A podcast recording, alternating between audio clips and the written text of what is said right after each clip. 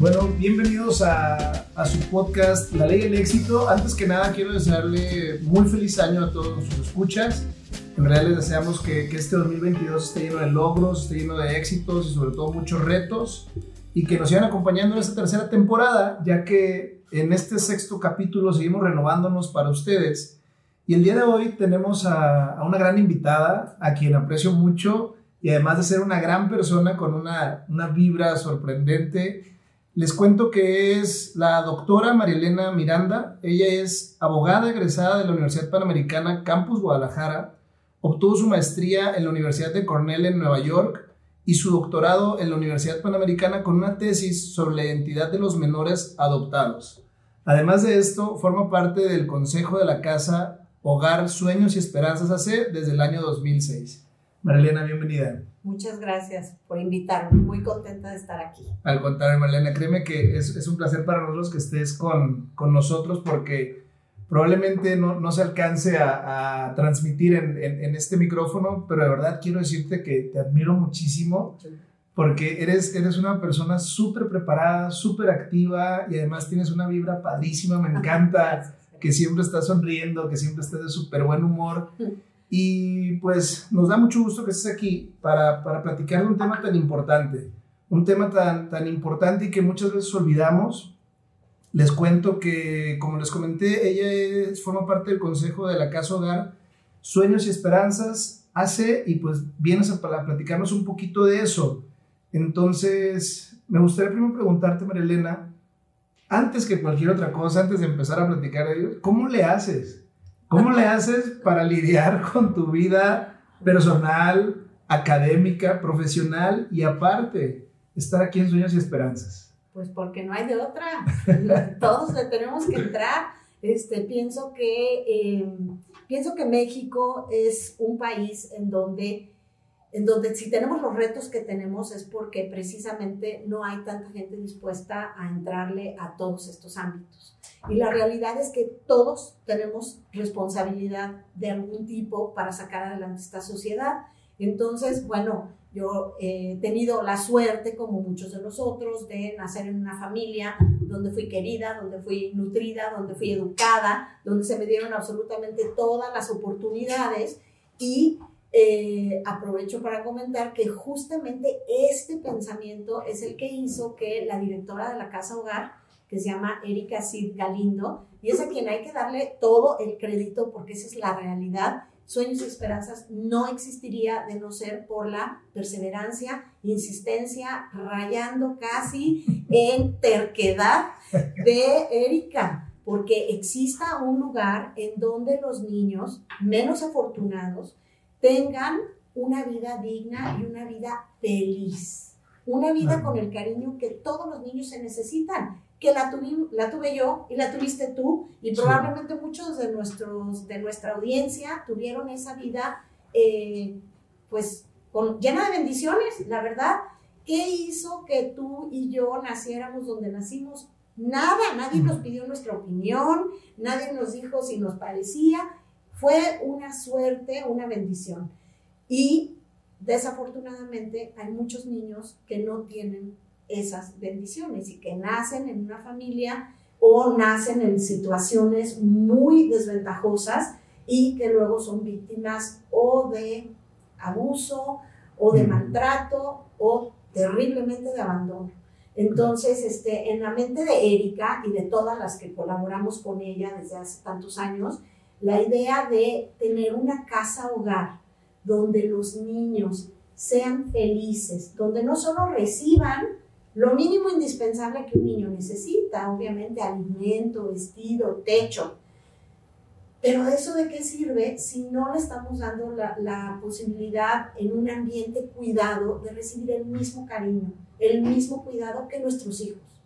Entonces, con esa idea nació Sueños Esperanzas y yo le agradezco a Erika el haberme invitado a ese proyecto y pues sí, desde 2006 que participo en él ya llevamos varios años en esto y estamos muy contentos. Qué padre, sí, ya, ya más de 15 años en esta, en esta función, porque fíjate que ahora que lo comentas, yo siempre he sostenido que, que muchos de nosotros pues somos, somos personas privilegiadas más allá de las oportunidades económicas que nos da la vida en el, en el, en el, en el, en el paso del tiempo, simplemente por haber nacido bajo un techo, por haber tenido agua potable, posibilidad de estudiar, pero aparte algo que toca es tan importante, el cariño de una familia, ¿no? O sea, la verdad es que es un, es un valor que hoy en día es, está, está muy demeritado y tengo que decirte que efectivamente yo soy una persona privilegiada, tú fuiste una persona privilegiada, pero también sé que tus hijos son personas privilegiadas. Te voy a decir lo que decía un tío, que si, si, si existe eso de volver a nacer, quisiera nacer en mis hijos, ¿verdad?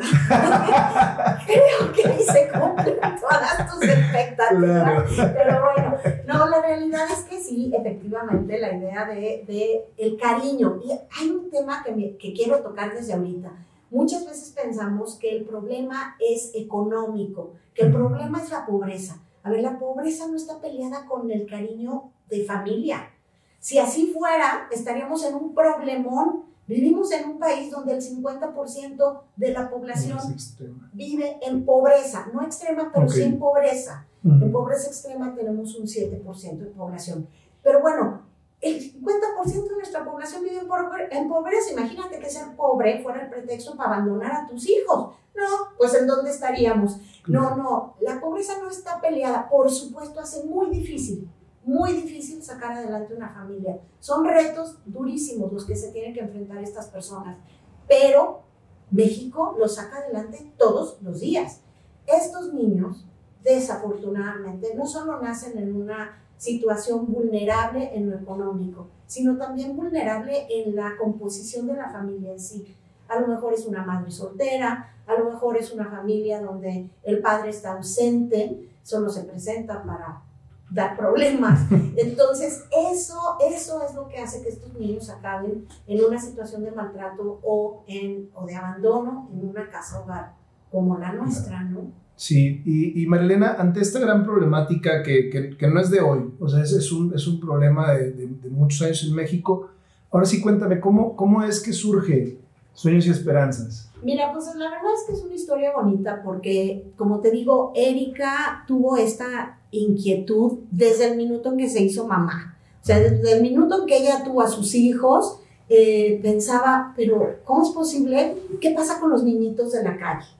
¿Qué pasa con esos niñitos abandonados? ¿No? A ella le, le partía el alma. Y obviamente se fue rodeando de gente que pensábamos igual que ella. Entonces, eh, aquí hay una cosa interesante. O sea, Erika no se esperó a ser una persona eh, sin cosas que hacer, con mucho dinero, para decir, ahora sí me puedo dedicar a la filantropía. No, ella era una mamá joven, eh, de una familia normal, mexicana, ¿no? Este, no era, no, no, no, no es que sobraran eh, los eh, recursos, pero lo que sí la tenía era muy preocupada de qué hacer con estos niños, ¿no? Entonces, ella me invitó en 2006 a participar en aquel entonces en una labor ¿Qué significaba visitar una casa hogar? Ir a la casa hogar, que no, en Tlaquepaque estaba ubicada esta casa hogar, una casa hogar muy grande, en donde había arriba de 100 niños eh, y de todas las edades.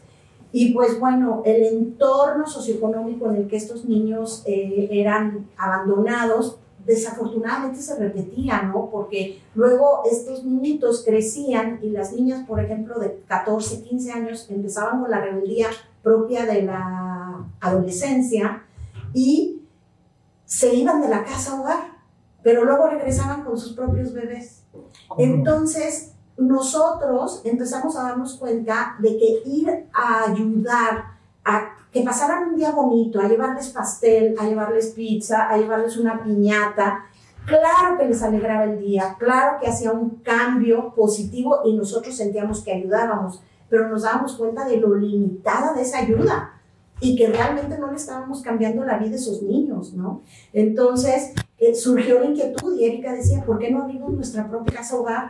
¿Cómo crees? Imagínate la responsabilidad que eso significa.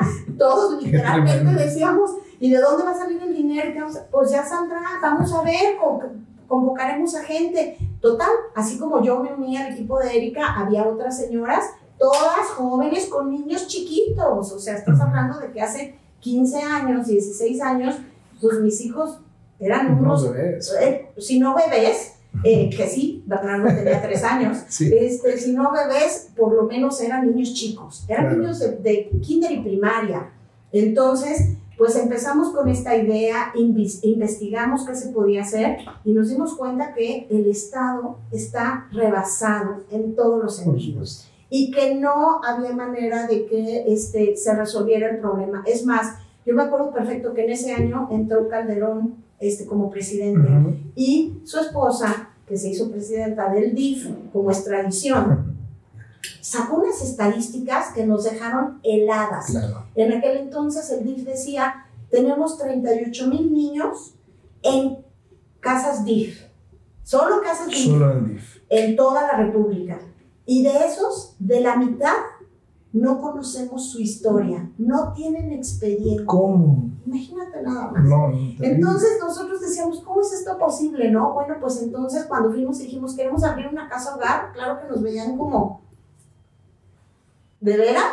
nosotros, sí. sí entonces, o sea, no te quedaste o no, se quedaron en esta parte donde sí, nomás ayudamos y ayudamos en Navidad y ayudamos el día del niño y ya, o sea, fueron mucho más allá. Mucho más allá. Y te puedo decir que me acuerdo perfecto, la primera vez que el Ministerio Público nos derivó menores, nos derivó a tres hermanitas.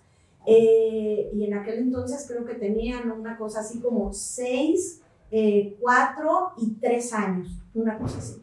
Y empezamos con tres niñas y después ellas fueron las primeras. Sí, y después de ahí llegamos hasta 10 y en 10 nos sostuvimos un buen rato porque pues obviamente 10 niños, a ver, en mi casa había 3 y, yo no me daba abasto. Entonces 10 niños, pues buscar nanas, buscar este, ¿cómo se llama? Pañales, que los atiendan, todo, ¿no? Bueno, finalmente de 10 fuimos subiendo a 20, de 20 a 25 y te estoy hablando de en un proceso de todos estos años. Oye, Marina, ¿y en ese entonces en dónde se instalan? En una casa que rentamos. ¿Rentaron una casa? Y pagábamos renta por esa casa, por supuesto. Claro que hablamos con el dueño, logramos algún acuerdito de que nos claro. iba a bajar, pero luego ya no fue, era insuficiente y en la misma colonia nos cambiamos a otra casa mucho más grande, que evidentemente era una casa de una familia muy grande porque tenía ocho cuartos.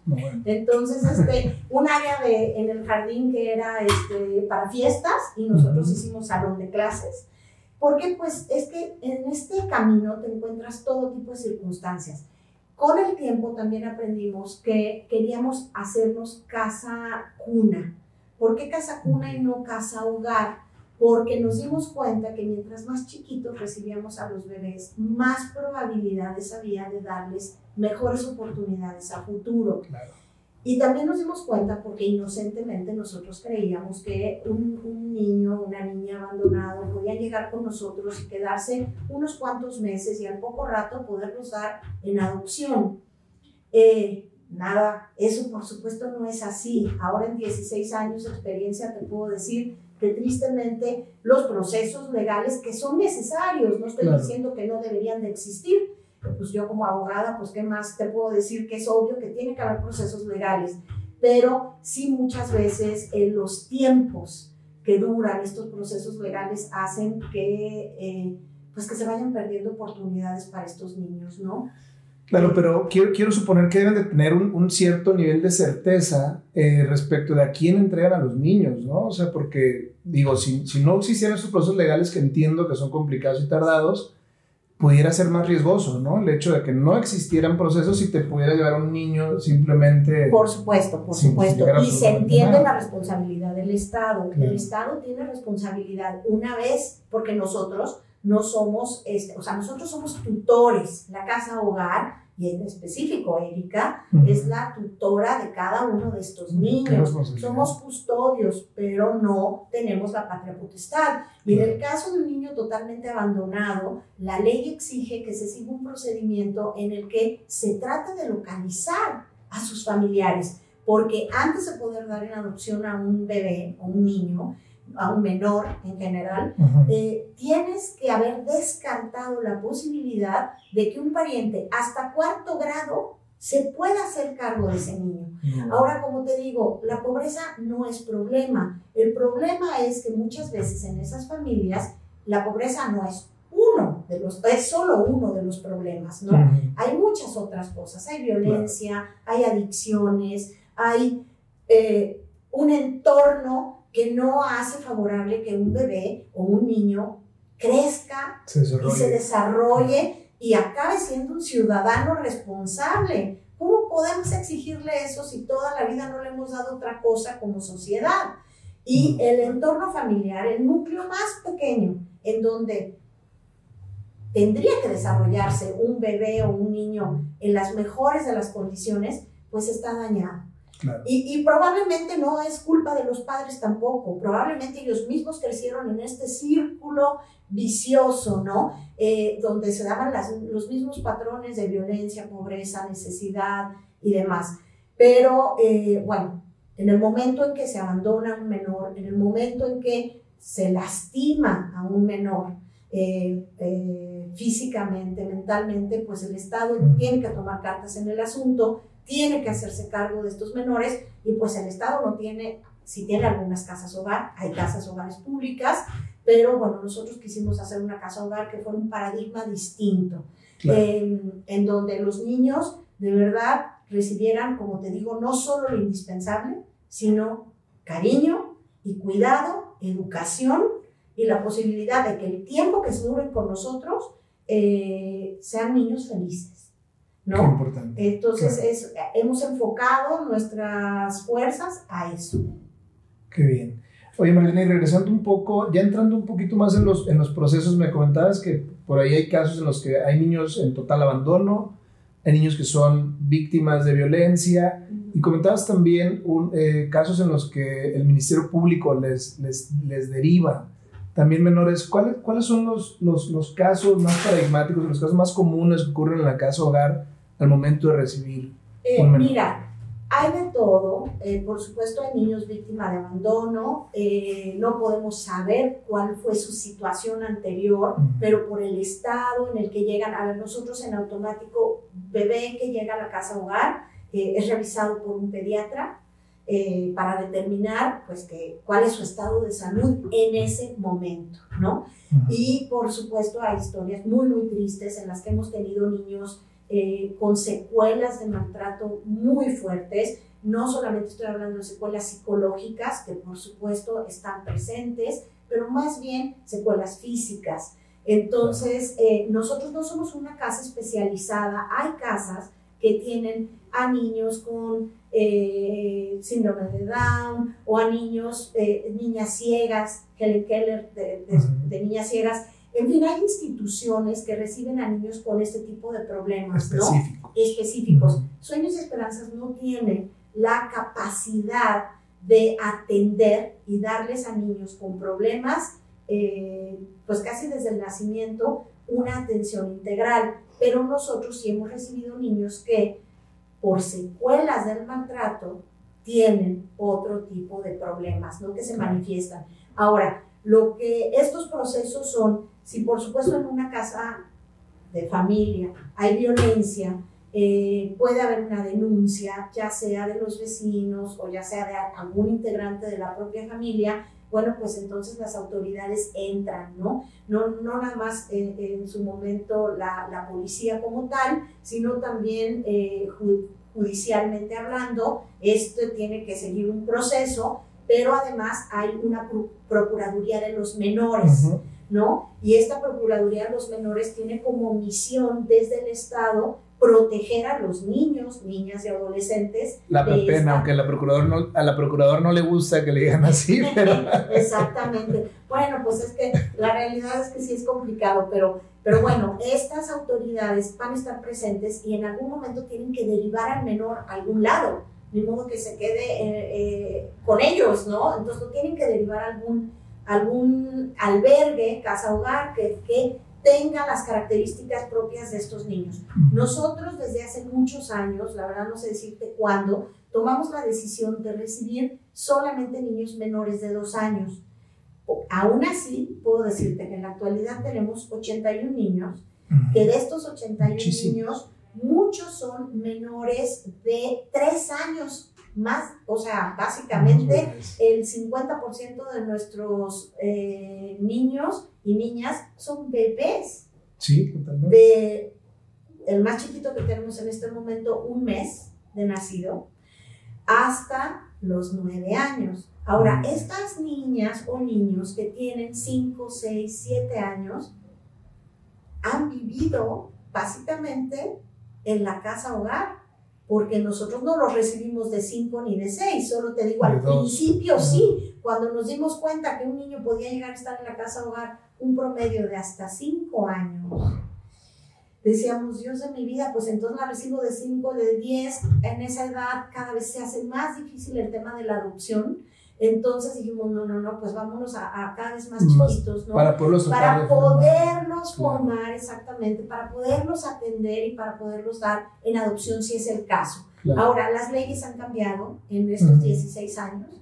No, no nos encontramos en las mismas circunstancias que cuando se fundó la Casa Hogar.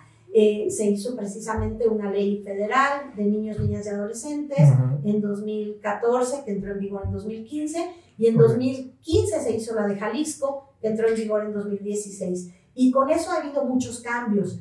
Pero, eh, pero bueno, nuestra misión no ha cambiado. Nuestra misión sigue siendo la misma. Atender a niños en situación vulnerable y darles la mejor atención posible para, para en el futuro, ojalá lo más cercano posible, en poderlos o entregar en adopción que también eh, la modalidad y qué tanta injerencia tiene la Casa Hogar en eso ha cambiado.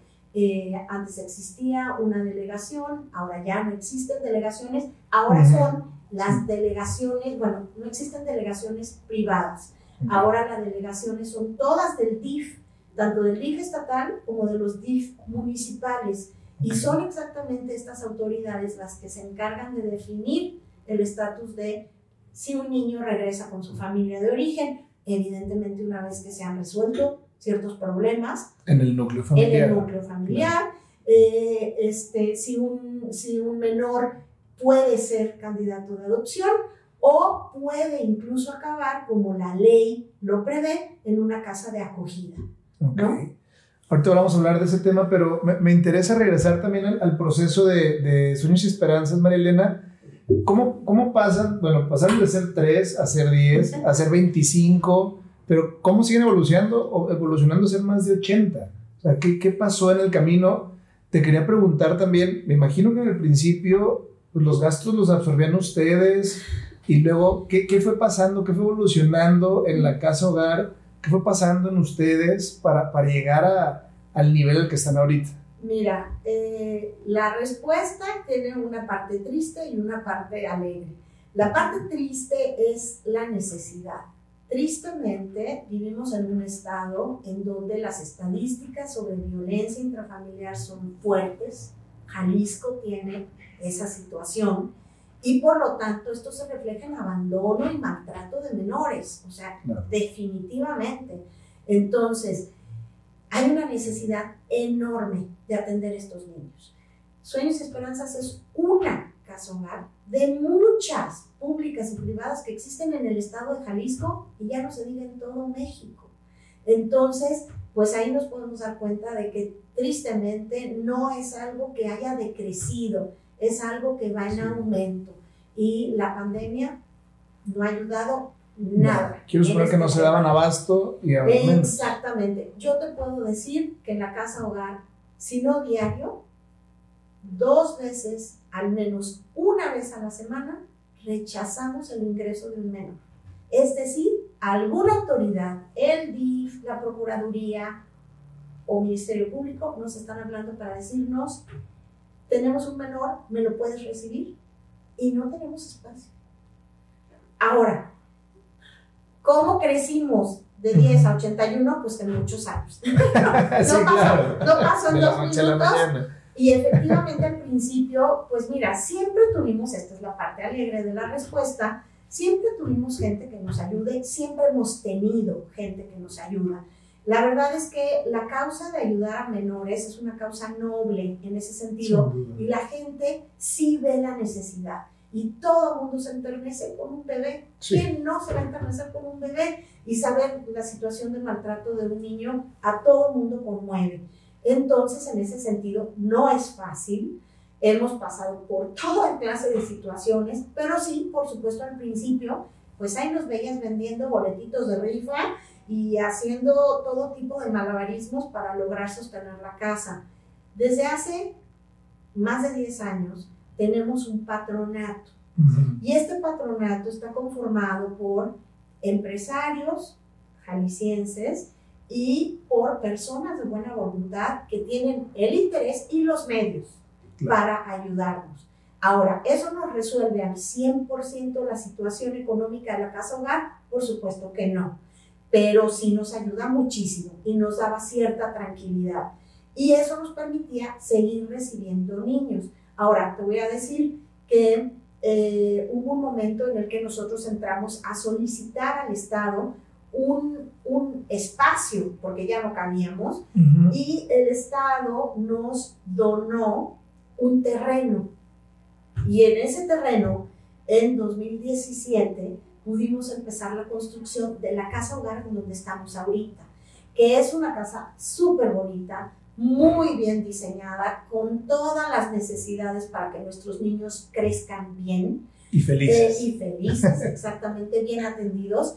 Y la realidad es que, este, bueno, desde que estamos ahí, pues no te voy a decir que no hay gastos porque sostener ese inmueble tiene gastos muy propios este, de, de, una estructura de ese tamaño, pero, eh, pero nos permite tener espacios adecuados para nuestros niños y no como en un principio estuvimos que adecuamos una casa, obviamente.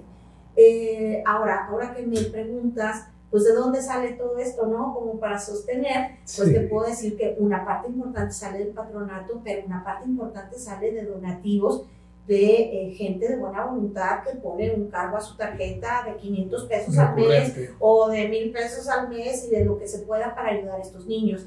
Evidentemente hacemos eventos, eh, si hacíamos una cena tradicional a finales del año, casi siempre. El COVID nos lo ha impedido, llevamos dos años sin poder hacer un evento de recaudación en donde hacíamos este, o una subasta de una obra o donde el boleto tenía un costo y con eso nos ayudábamos. Eh, en fin, eso sí nos ha venido a pegar también. Eh, pero bueno, siempre hay gente que ayuda, ¿no? Y hay muchas maneras de ayudar. También de repente decimos, necesitamos pañales.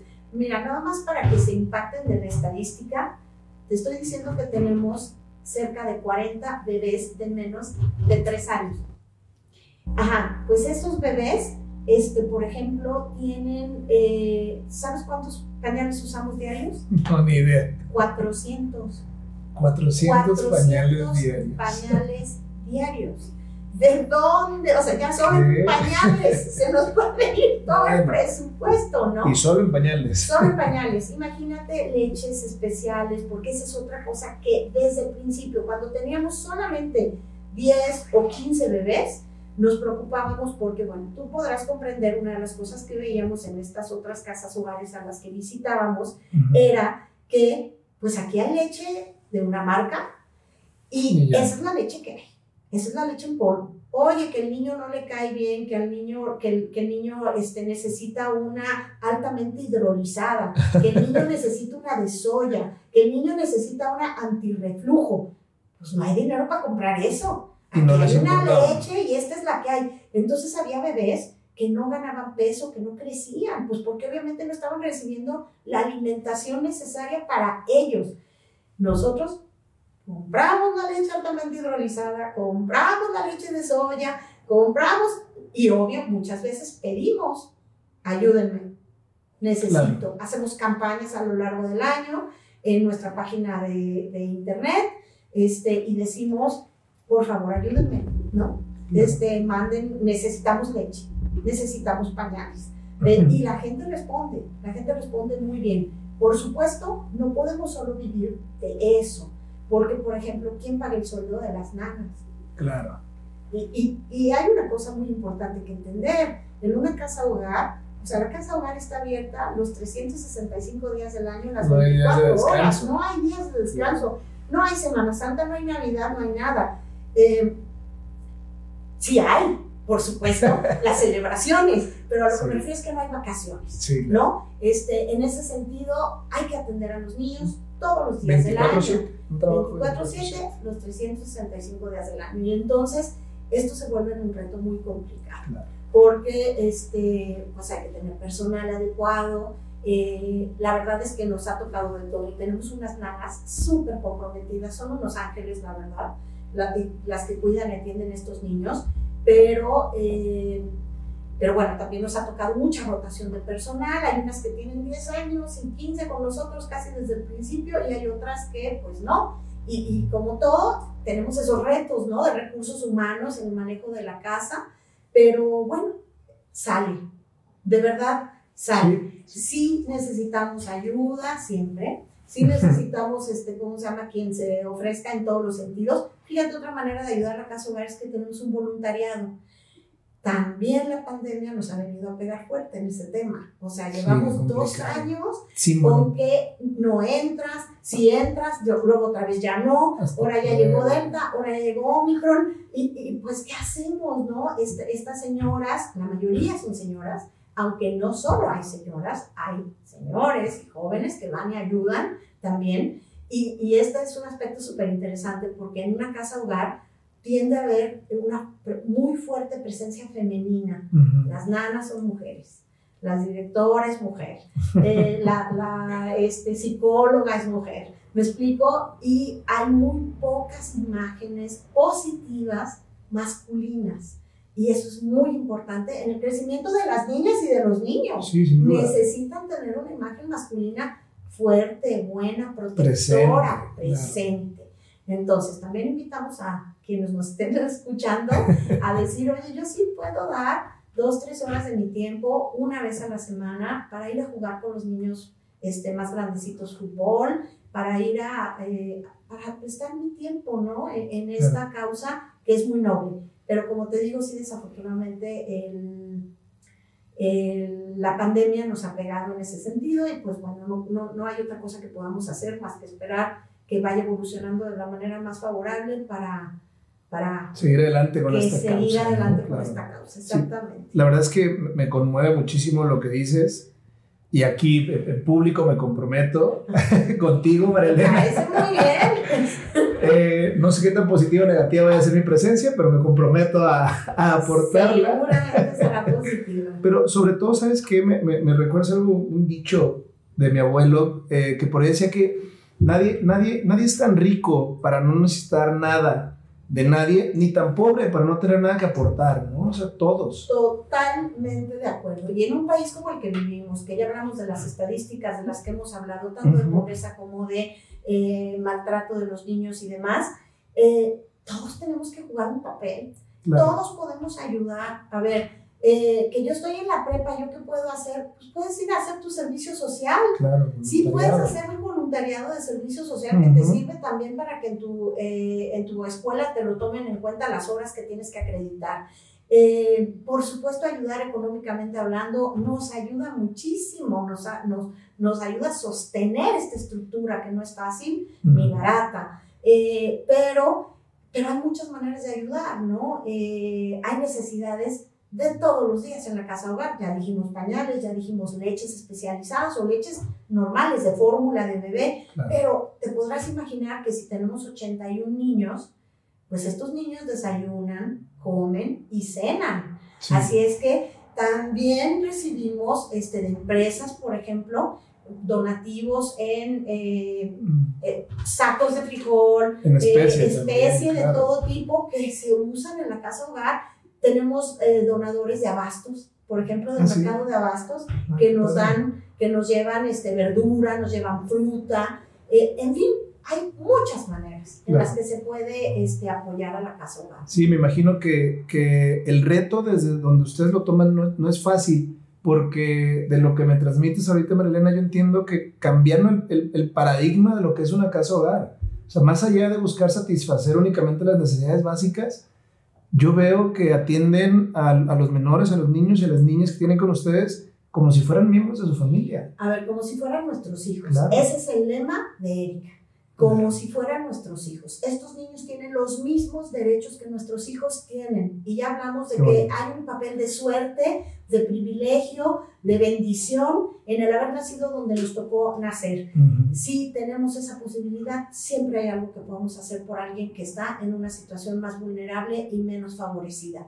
Esa es la verdad. Estos niños tienen derecho al cariño y al cuidado que nuestros hijos tienen por el solo hecho de haber nacido donde nacieron, ¿no? O sea, no hay otra razón. Entonces, yo te puedo decir que uno nota la evolución. A ver, a mí me queda claro que ningún niño va a estar mejor que en una familia que lo quiere y lo cuide. Eso es un hecho. Que estén en la casa hogar es algo temporal, que, pero el tiempo que estén en la casa hogar, un año, dos años, cuatro o cinco, que lo vivan felices, que lo vivan bien cuidados y bien atendidos. Y yo te puedo decir que yo veo esa evolución en los niños.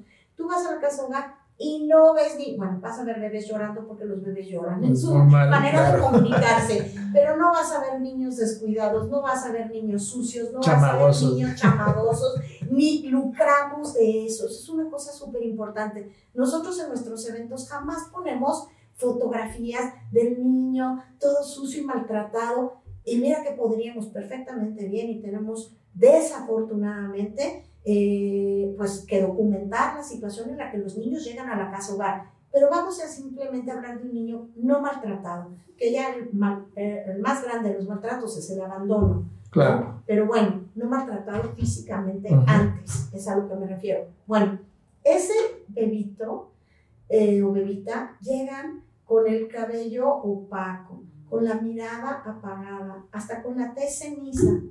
este, una semana después, no tienes que ir más lejos, una semana después de dormir bien, de ser atendido, de que te bañen y te mimen, de que te pongan tu ropita y estés calientito, no tengas frío, ese niño se ve diferente.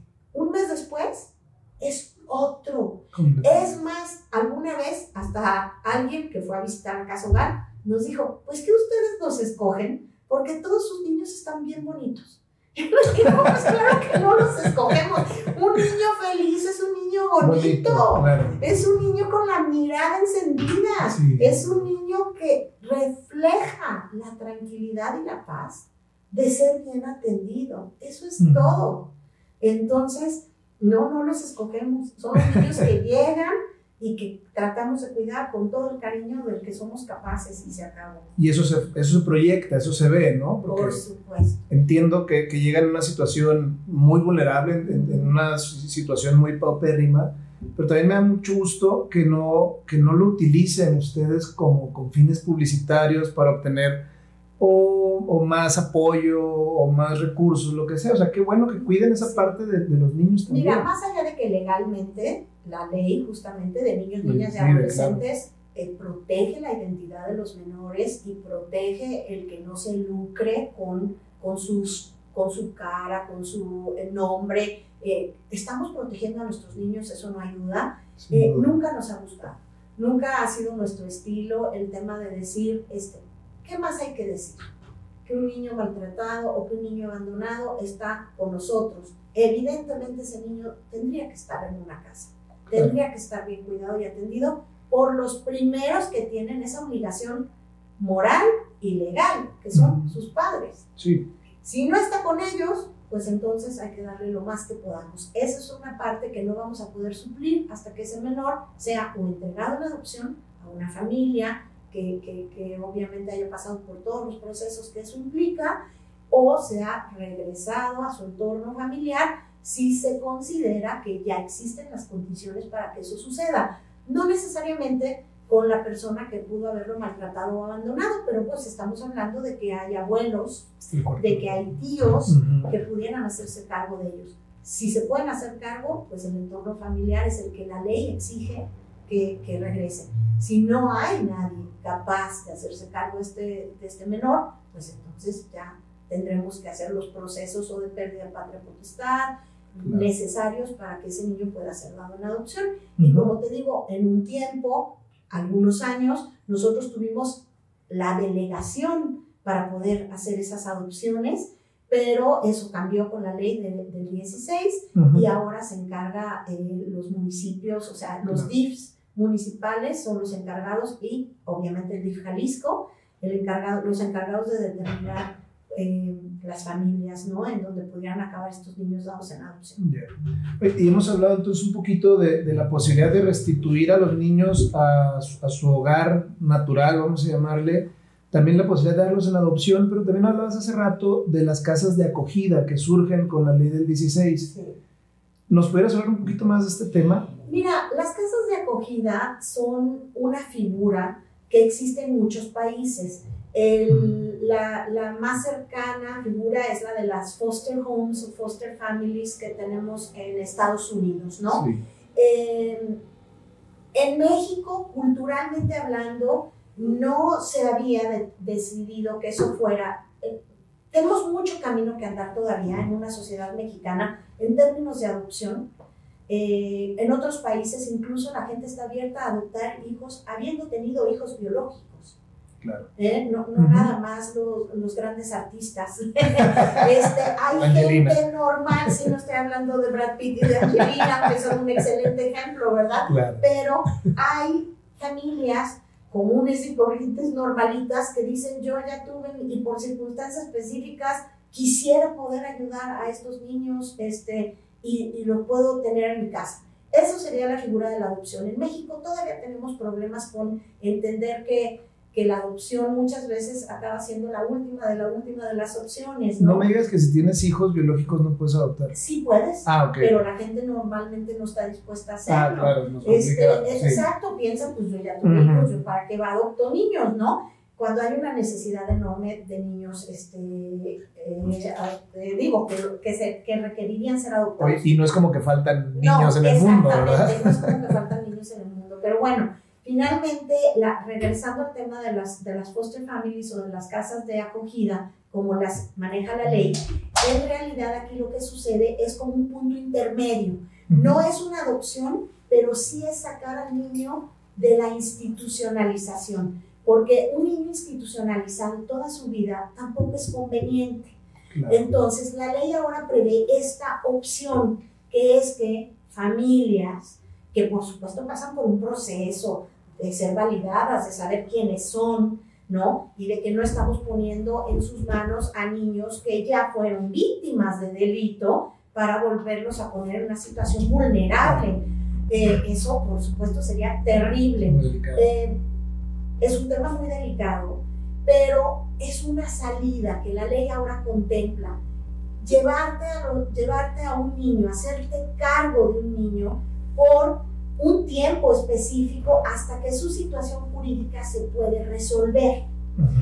Ahora, ¿qué significa eso? Pues que a lo mejor en esos meses en los que la familia de acogida abrió sus puertas para este niño o niña y atenderlo y cuidarlo como parte de su familia, aparece un pariente hasta cuarto grado que puede eh, hacerse cargo del menor y entonces el menor es regresado al entorno familiar porque así lo considera la ley y es lo mejor.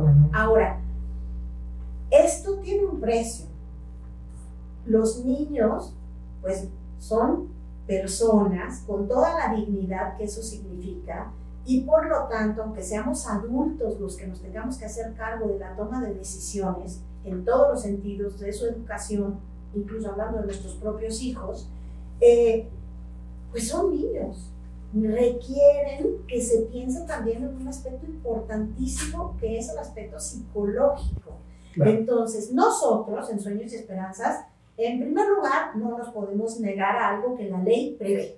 Si un juez o una autoridad nos instruye a entregar a un niño en una casa de acogida, nosotros lo tenemos que hacer. Pero sí puedo decirte que nuestra opinión es que debería de usarse esa figura exclusivamente para niños que se van acercando, que ya no son bebés, que son niños que, que cada vez, porque tristemente esa es la realidad, conforme van creciendo, van perdiendo probabilidades de ser adoptados. Y entonces, eh, pues bueno, vivir en una casa de acogida puede darles el entorno familiar del que han carecido no de los cuidados y de la atención y del cariño, porque te digo que en sueños y esperanzas pensamos dárselos, pero, y se los damos, pero sí de ese cuidado del entorno familiar, de pertenecer a una familia, ¿no? Ahora, si esto lo haces con bebés, la verdad es que yo sí creo que eh, causas un daño más que una ayuda. ¿Por qué? Porque ese bebé ya está acostumbrado al entorno de la casa hogar, ya sufrió un abandono. Y ahora llevarlo a una casa de acogida para que esté unos meses o incluso un, año y luego cambiarlo de entorno otra vez, nos parece, o sea, esto es una consideración para todos, para todos los niños, pero creemos que es una figura que tendrá sus pros y sus contras, tendrá quien diga si vale la pena abrir este, nuestras casas para recibir a estos niños y habrá quien tenga sus dudas respecto de las cómo afecta esto a la salud mental de los menores. Sí, sí, es como lo comentas, es un shock tras otro shock tras otro shock y eso pues los tiene que superar. Exactamente, porque yo te voy a decir una cosa, eh, este, psicológicamente hablando hay niños que en ciertas edades boicotean su adopción, es decir, se portan muy mal, porque, y nos explican las psicólogas que eh, están tratando de decir, el rechazo viene ahora de mi parte y no del tuyo, ¿no? A mí ya me rechazaron, tú no me lo vas a volver a hacer. Entonces es duro, es duro considerar que estamos, estamos jugando con la vida de los niños, ¿no? Entonces hay que, hay que ser muy cuidadosos. Yo no, no me pongo a esa figura, yo creo que es una figura en donde sobre todo adolescentes. Debe ser difícil. Eh, pero, pero pueden encontrar un entorno favorable en donde crecer. En las casas de acogida. En las casas de acogida. Claro. Pero, pero bueno, sí, sí tengo eh, serias dudas de que esto sea positivo para niños chiquitos, para bebés o niños de menos de 6, 7 años, ¿no? o sea, yo no soy psicóloga, ni precio de serlo, pero, pero bueno, pues sí, sí soy mamá. Y yo sí sé lo que marca a un niño, ¿no? A esas edades. Entonces, creo que sí hay que ser muy cuidadosos.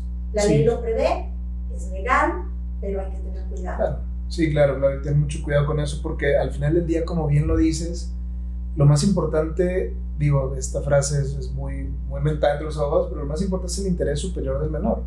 Al final del día, lo relevante es que, que el niño, el menor, la niña esté bien cuidado, ¿no? sufra lo menos posible, sea querido y como, como lo mencionas al principio, pues sea feliz en la medida de lo posible. Si ya se lo está dando eso, la casa cuna, la casa hogar, no tiene caso trasladarlo a otro entorno distinto que va a ser temporal también. Pues mira, el interés superior del menor es un criterio y como criterio tiene, está muy abierto a la interpretación del caso concreto. Entonces, yo creo que este tema de las casas de acogida debe justamente pasar por ese tamiz del interés superior del menor y se debe de considerar qué es lo mejor para ese menor en ese momento. Y siempre tener presente las necesidades del menor, no las necesidades ni de la familia que generosamente está abriendo su casa. Para eso yo no, no, no, lo, no lo veo mal eso, pero ni tampoco incluso en los casos de adopción. Eh, nosotros siempre hemos pensado que las parejas que quieren adoptar un, un, bebé, o sea, nosotros buscamos la manera de que esa pareja sea la adecuada para ese niño o niña en particular y no al revés. Sí, de hecho, nosotros o personalmente yo tengo una idea seguramente equivocada respecto a lo que es un proceso de adopción donde vas a una casa cuna, una casa hogar y ves, ay, mira, ese niño me gusta. Y, o sea, no, nada más equivocado es así. eso, por supuesto. ¿Cómo ocurre eso? Para empezar, para empezar, no hay ningún contacto entre las personas que quieren hacer una adopción y los posibles niños que pudieran darse en adopción hasta que se toma una decisión de que efectivamente esa familia pudiera o esa pareja pudiera ser los padres adoptivos de determinado menor. Al final es el Estado el que toma la eh, sí, decisión. Sí, hay un juicio, hay un, o sea, se hace una propuesta y por supuesto hay un proceso, estos padres tienen que pasar por un proceso eh, eh, psicológico, por un, estudios socioeconómicos y todo tipo de cosas, ¿no? Eso es exactamente lo que hace el Estado, eso es lo que hace el DIF, dar una certificación de que estos padres pueden ser, y esa familia puede, una vez certificada, puede adoptar en Jalisco o puede adoptar en México entero. Me explico, no, no es nada más para Jalisco, pero eh, a nosotros nos toca otra parte. A nosotros nos toca la parte de cuidar a nuestros niños y de que esos niños acaben verdaderamente con la familia ideal para ellos. Y no al revés. Entonces, claro que una vez que se decide, se le comunica a la pareja, no es como aquí está tu niño y se lo llevan, pues claro que no. Por supuesto que hay un proceso de empatía, un proceso de conocimiento, de sensibilización, visitas, salidas, regresan, cosas por el estilo, pero esto ya bajo un proceso de adopción, por supuesto, por supuesto. Nada sería más traumático para un niño que de la noche a la mañana mandarlo a la casa de quien quieras, por más que lo quieran y lo quieran cuidar. Incluso regresar a su entorno familiar con sus abuelos. Si la abuelita está dispuesta y puede cuidarlo, pues la abuelita tiene que ir de visita a la casa hogar a conectar con sus nietos. O nietos, ¿no? Y, conforme vamos viendo que hay esa empatía, que hay esa evolución en la relación, entonces ahora sí, el niño se regresa al entorno familiar. ¿No? Oye, Marilena, y nos comentabas hace rato que, bueno, tienen 81 niños. Sí. Y más o menos rechazan una o dos solicitudes del Estado de llevarles niños, me imagino que porque ya están a tope o por las circunstancias del caso. La razón de estar a tope no es tanto física la de la casa. La casa hogar, cuando se construyó, en donde estamos actualmente, se pensó en una casa para 100 niños. Okay. El tope es 100. ¿Por qué? Porque sí creemos que arriba de 100 niños es muy difícil.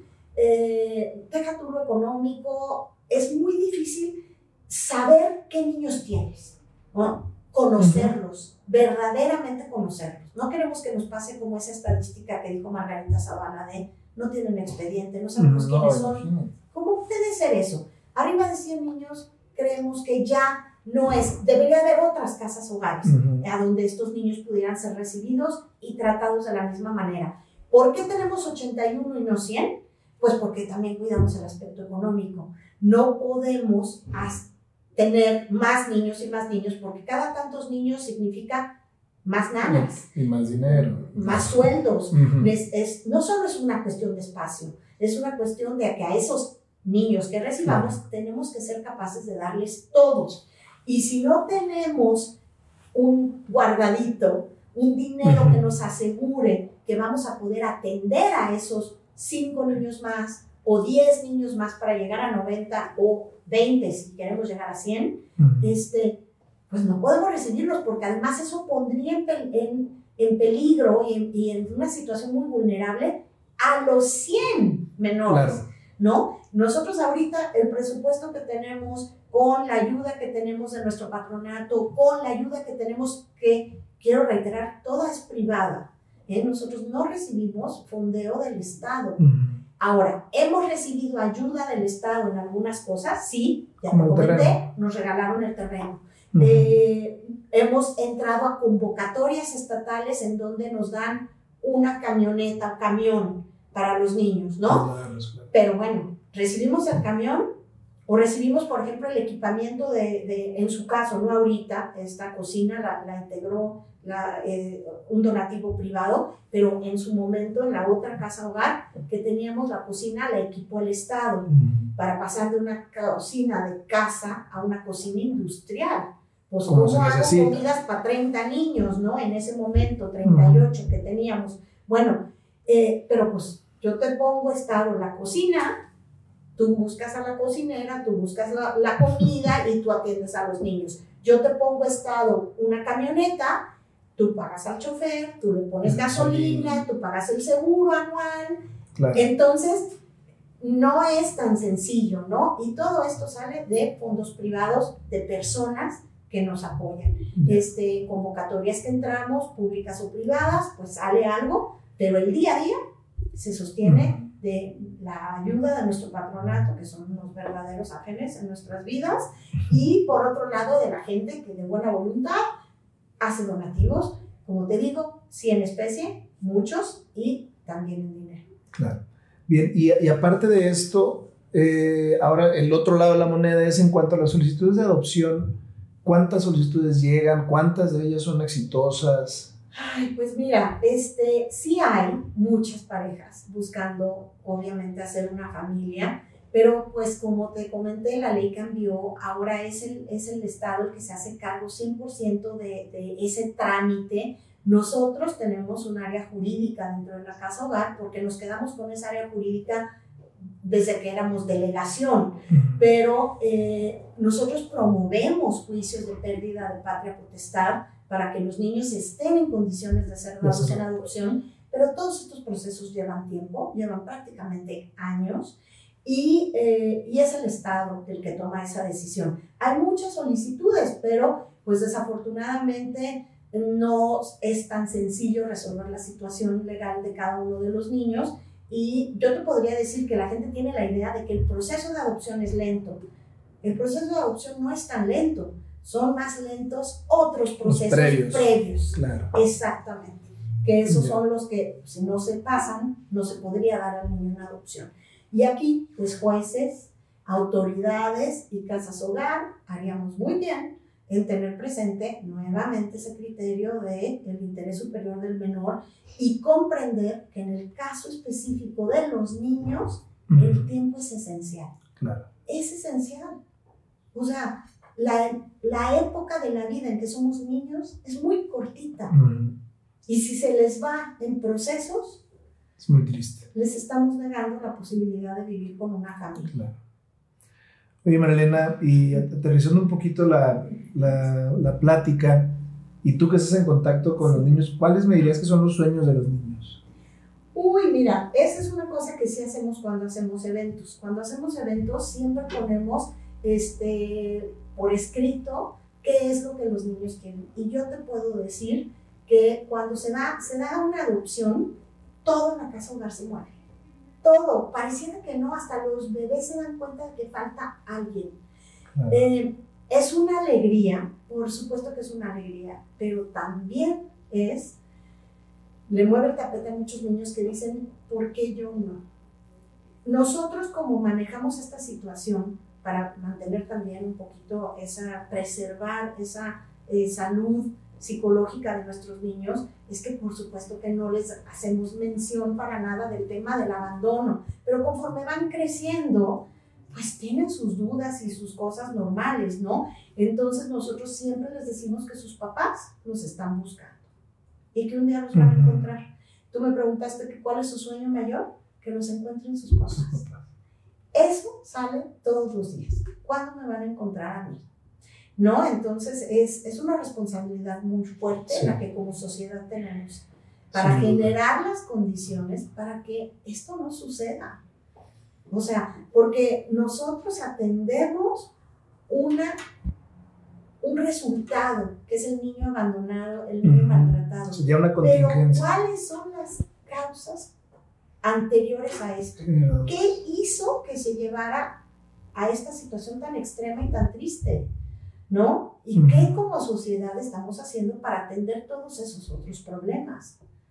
Así es. Porque pues lo ideal sería que no hubiera niños abandonados. Claro. Que tú me preguntas cuál es mi sueño. Mi sueño es ese, que podamos cerrar sueños y esperanzas, que no haya necesidad de atender a niños maltratados o abandonados. Eso para mí sería lo ideal, pero pues tristemente no vivimos en un mundo ideal, todo lo contrario, vivimos en un mundo con muchos retos y muchos problemas y como sociedad tenemos que ser conscientes de ellos. Entonces, cuando tú me preguntaste cómo le hago para hacer todo esto, yo creo que ser consciente de esto es lo que nos tiene que mover a todos. A todos. Oye, que yo no soy buena para este tema de... Es más, fíjate, yo estudié derecho, jamás en la vida pensé que iba a acabar relacionada con un tema de derecho familiar.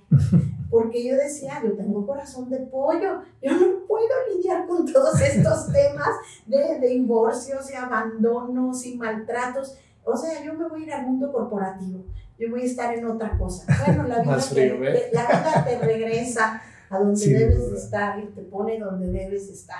Entonces, este, pues ese, ese sería mi sueño. Yo creo que el sueño de todos debería de ser que no haya niños que tengan que pasar por esto. Esperemos Pero si los hay, que pasen por sueños y esperanzas, porque creo que ahí van a ser atendidos como debe de ser. Y también me encantaría que se replicara el modelo, que hubiera muchas más casas hogares en México mientras haya esa necesidad, que haya más casas que eh, puedan cuidar a los niños de la manera en la que sea más integral y más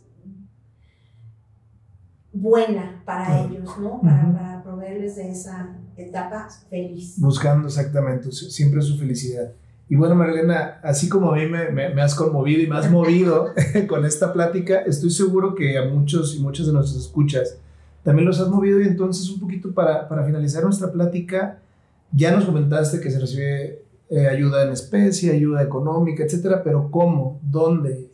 ¿Cuándo ayuda? Tenemos una página que está eh, obviamente en internet, www.sueños sin y esperanzas todo junto punto org. Entonces, sí. www.suenosyesperanzas.org ese es nuestro blog. Y ahí pueden encontrar toda clase de información, fotos de la casa, este, fotos de eventos. Y ahí, y por ejemplo, claro, tenemos una página de Facebook, Casa Hogar, Sueños y Esperanzas, eh, otra de, de, Instagram. Entonces nos pueden buscar en las redes sociales eh, para, para, saber, y ahí posteamos nuestras necesidades. Eh, ahí están una cuenta en donde se pueden hacer donativos. Por supuesto, tenemos el tema de emitir para donativo deducible, para quien esté interesado en ese tema. Habría que hablar a la casa hogar y conectarse con el área específica para esto.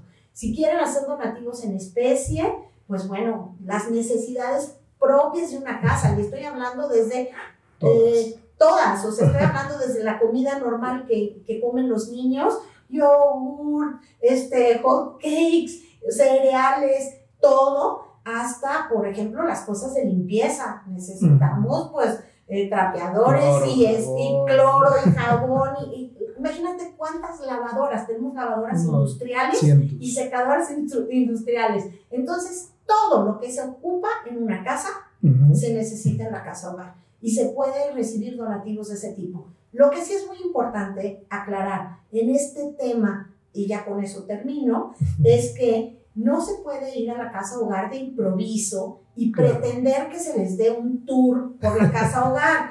Para empezar, volvemos a lo mismo, hay que cuidar a nuestros niños. En segundo lugar, en tiempos de pandemia, desafortunadamente sí estamos muy limitados en cuanto a las visitas que se pueden hacer. Pero antes de la pandemia y después de la pandemia, eh, una visita eh, programada, con un grupo, de que es que tengo este grupo que quiere ayudar y apoyar, la podemos planear. Ahorita la verdad nos ayudan muchísimo con cualquier donativo que nos puedan hacer y el tener presente el tema del voluntariado, aunque la pandemia nos presenta retos muy importantes en ese sentido.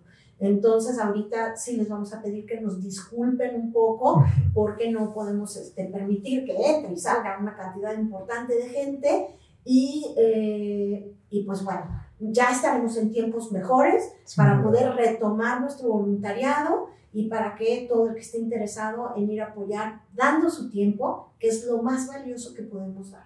De verdad, el dinero, como sea, ¿eh? sale de una forma o de otra, pero dar tu tiempo es lo más valioso que le puedes dar a quien sea.